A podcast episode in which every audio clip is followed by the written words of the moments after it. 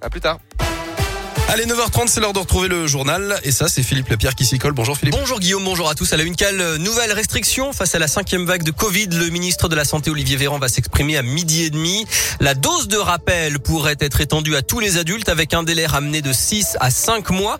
Les tests PCR ne seraient plus valables que pendant 24 heures. Le port du masque va être étendu. Et à l'école, nouveau protocole. Après un cas déclaré, les autres élèves seraient testés et les élèves négatifs pourraient revenir en classe. On sera donc fixé en début d'après-midi. Dans l'actu, la journée pour l'élimination de la violence à l'égard des femmes. C'est aujourd'hui jeudi avec des rassemblements, des opérations de sensibilisation. La région Auvergne-Rhône-Alpes a acheté 1000 boutons d'alerte pour envoyer discrètement un SMS géolocalisé à cinq proches en cas de souci. Visiblement, il ne devait pas y avoir de meilleur candidat puisque l'agence de police Interpol basée à Lyon vient d'élire son nouveau patron Ahmed Nasser Al-Raizi, un général émirati soupçonné d'actes de torture dans plusieurs pays dont la France. À Lyon, plusieurs associations exaspérées par les rodéos urbains et les nuisances nocturnes avaient attaqué en justice la mairie de Lyon et la préfecture du Rhône. Mais le tribunal de Lyon les a déboutés hier.